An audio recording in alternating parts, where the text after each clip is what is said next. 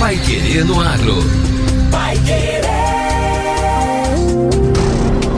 91,7. Bom dia, hoje é sexta-feira, 22 de dezembro de 2023. Eu sou José Granado. Eu sou Victor Lopes. Pai Querendo Água, edição 968, está no ar.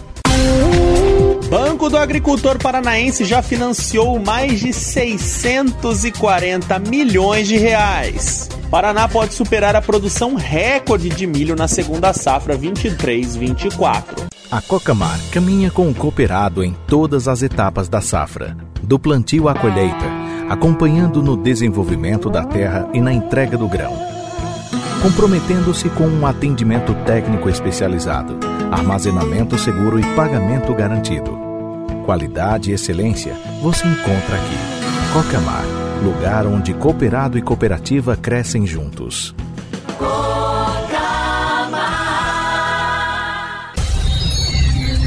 Pai Querer no Agro. Pai Querer. O Jornal do Agronegócio. 91,7. O Banco do Agricultor Paranaense possibilitou a liberação de mais de 344 milhões de reais em financiamentos rurais entre dezembro de 2022 e dezembro de 2023. Desde o lançamento do programa em abril de 2021, são mais de 646 milhões de reais investidos no segmento agrícola. Após ampliação nas linhas que oferecem equalização total de juros pelo Estado, anunciada pelo governador Carlos Massa Ratinho Júnior em agosto agora deste ano, o número de projetos financiados passou de 2.075 para 4.180.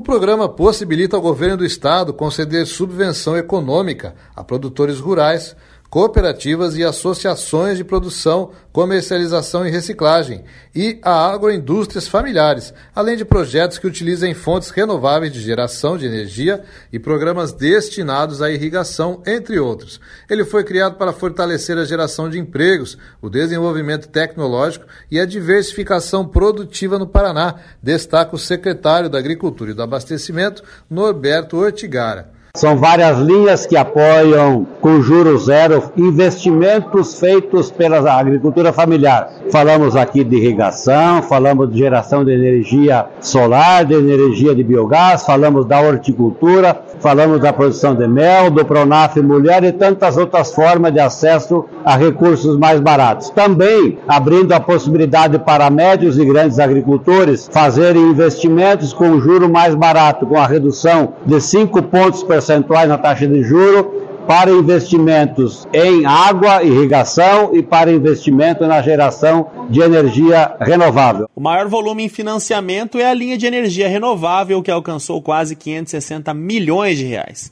A linha destinada à pecuária leiteira é a segunda em volume de financiamento, fechando com quase 54 milhões de reais. Na irrigação, o financiamento desde o início do Banco do Agricultor Paranaense foi de 18 milhões e 600 mil reais. A linha que apoia cadeias produtivas da seda, café, olericultura, floricultura, fruticultura e sistemas de produção orgânica e agroecológica já concedeu mais de 6 milhões em financiamento. A linha de piscicultura já concedeu quase 4 milhões no total do programa.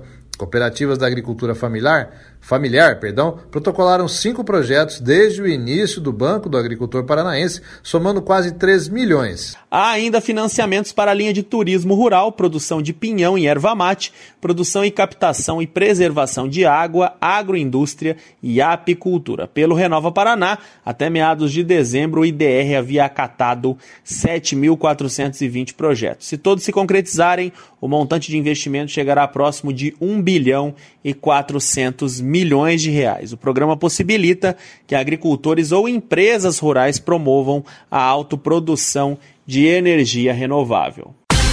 Agora, no Pai Querendo Agro. Destaques finais. Paraná pode superar a produção recorde de milho na segunda safra 23-24. O Paraná pode superar a produção recorde de milho de segunda safra, que foi registrado no ciclo 2022-2023 com 14 milhões e 100 mil toneladas. Caso haja esperada recuperação de produtividade, é estimado que o volume possa crescer 2%, o que projetaria 14 milhões e 400 mil toneladas. A informação está na primeira previsão subjetiva de safra divulgada nesta semana pelo Departamento de Economia Rural da Secretaria de Agricultura. Entre o final de 22 e o início de 23, quando começou o plantio da segunda safra anterior, houve um atraso na retirada da soja do campo que dificultou a implantação das culturas. Agora, essa dificuldade não deve se repetir, propiciando maior rapidez do plantio. No caso do milho, já há semeadura em alguns pontos do estado, mas ela deve se intensificar em janeiro, com o término no final de março. O milho é a principal cultura no período e deve ocupar a mesma área de 2 milhões e 300 mil hectares do ciclo anterior. O agrônomo Carlos Hugo Godinho destacou que os números demonstram uma menor disposição dos produtores em arriscar neste ano mostram que não se tem um apetite maior ao risco. É, podiam ser ambas as áreas maiores, assim como é, possivelmente a de trigo no futuro, mas o que tudo está indicando é que essas não vão crescer e o trigo ainda vai diminuir. Então, é, a queda dos preços em geral das commodities, elas foram num, numa intensidade maior do que a queda que foi verificada nos custos.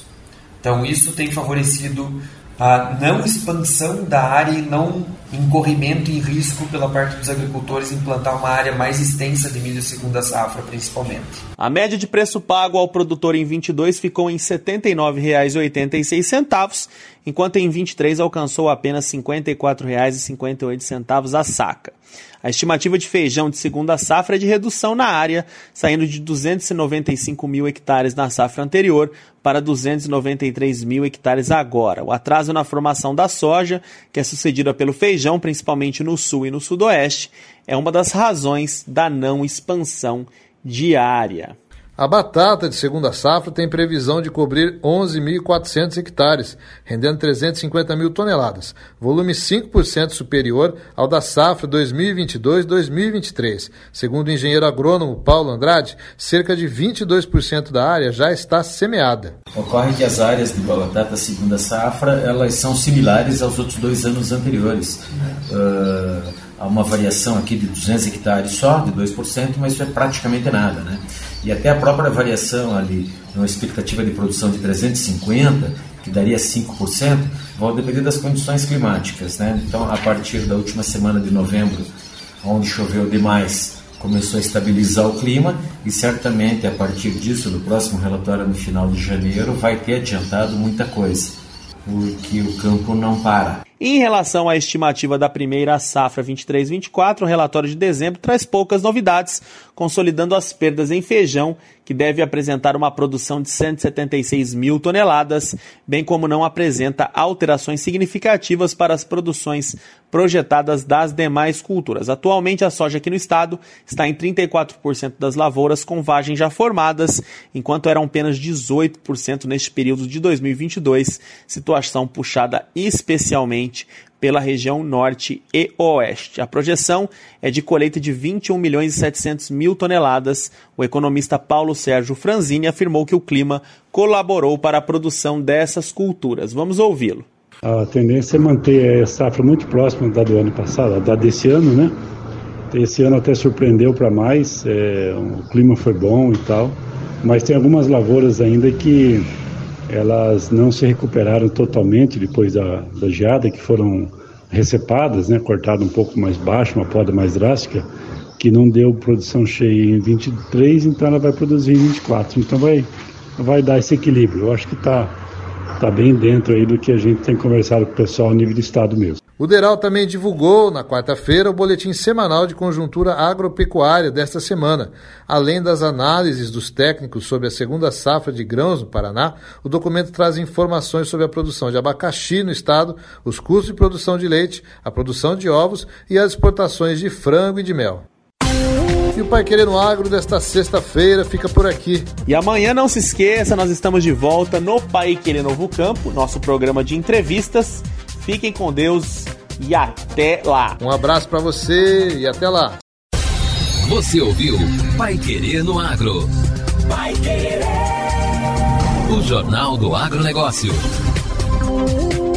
Contato com o Pai Querer no Agro pelo WhatsApp 999941110 ou por e-mail agro@paiquerer.com.br.